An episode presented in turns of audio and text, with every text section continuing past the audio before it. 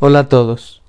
Me platicó el Jajam Suri Michan que escuchó a Rab Levinstein que el Ham de Rab Levinstein tenía un problema, necesitaba un trasplante de algún órgano.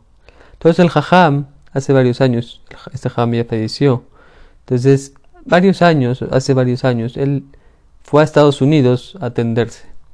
Entonces llevaba algunos meses esperando a que consiguieran el miembro que necesitaba el órgano para que puedas sanar. Pasaron dos, tres meses y no lo conseguían, no lo conseguían, no lo conseguían. Y eran estas fechas, eran diciembre, enero, estas fechas.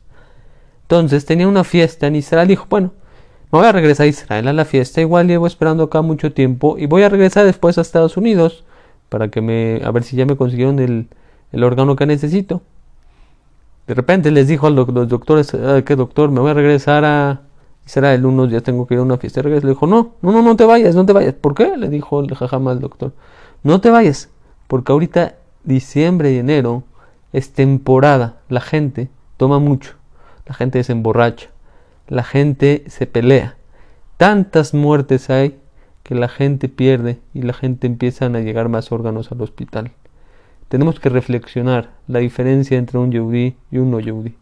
El yehudí cuando es su año nuevo, 40 días antes, perdón, 30 días antes, desde que empieza el mes de Lul, ya estamos haciendo Teshuvah. ¿Qué es Teshuvah? Estamos viendo cómo estuvo nuestro año.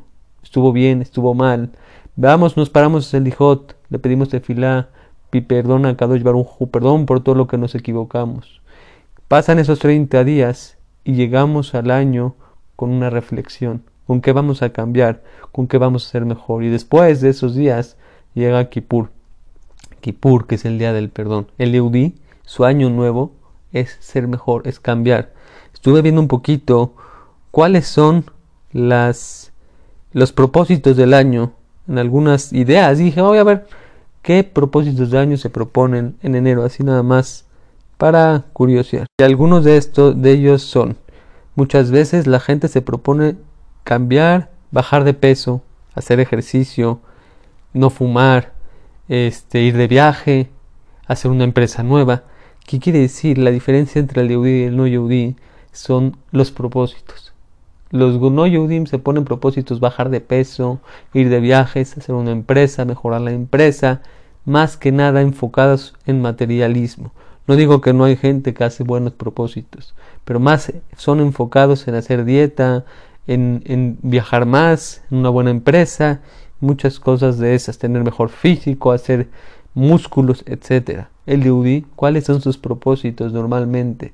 ¿Cuáles son los propósitos del Yehudi en, nuestro año nuevo, en Rosh Hashanah y Kippur? Nuestros propósitos son cómo ser mejor persona, dejar hablar la Shonara, mejorar, ver por los demás, quitar mi enojo, ver cómo puedo reparar tal cosa que hice, quitar el, que, estaba peleado con mi compañero, eh, reconciliarme con él, ¿Qué quiere decir? El Yehudi siempre se fija en cómo ser mejor, mejor persona. Por eso tenemos que reflexionar. Te tienes que valorar como Yehudi lo que eres.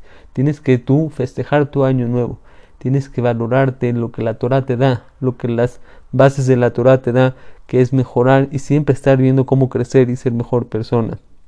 Reflexiona. Ya eres Yehudi, cambia. No solamente cuando Rosh Hashanah hay que cambiar, sino todo el tiempo el Yehudi tiene que estar viendo cómo mejorar su persona, cómo mejorar sus midot. Hashem está esperando y ansioso siempre cómo ver cómo está mejorando, cómo va a mejorar la persona. Así como un padre cuando ve que su hijo mejora, le echa ganas, lo aprecia y, lo empieza a ver a su hijo, ¡ay, qué bueno hijo! que qué, Le, da, le llena el corazón a sí mismo cuando Hashem ve que nosotros queremos mejorar nuestra midot y no importa en qué parte del año estamos mejorando, Hashem se alegra con nosotros. Y cuando nos ve dispuestos, nos ayuda. Así como un padre, cuando el hijo le lleva pidiendo, pa, por favor, méteme a clase de fútbol. Mientras más le insiste y mientras más demuestre que quiere las clases de fútbol, más fácil va a convencer al padre. Mientras un día le dijo y le comentó y nunca le volvió a insistir el hijo que quiere ir a las clases de fútbol, no lo va a meter el Padre. Entre más insistencia, más ayuda le va a dar el Padre. Asimismo nosotros. Nosotros entre más insistencia y que le demostremos a Shem que queremos ser mejores personas, más fácil nos va a ayudar. Desde Hashem, que tengan todo lo mejor.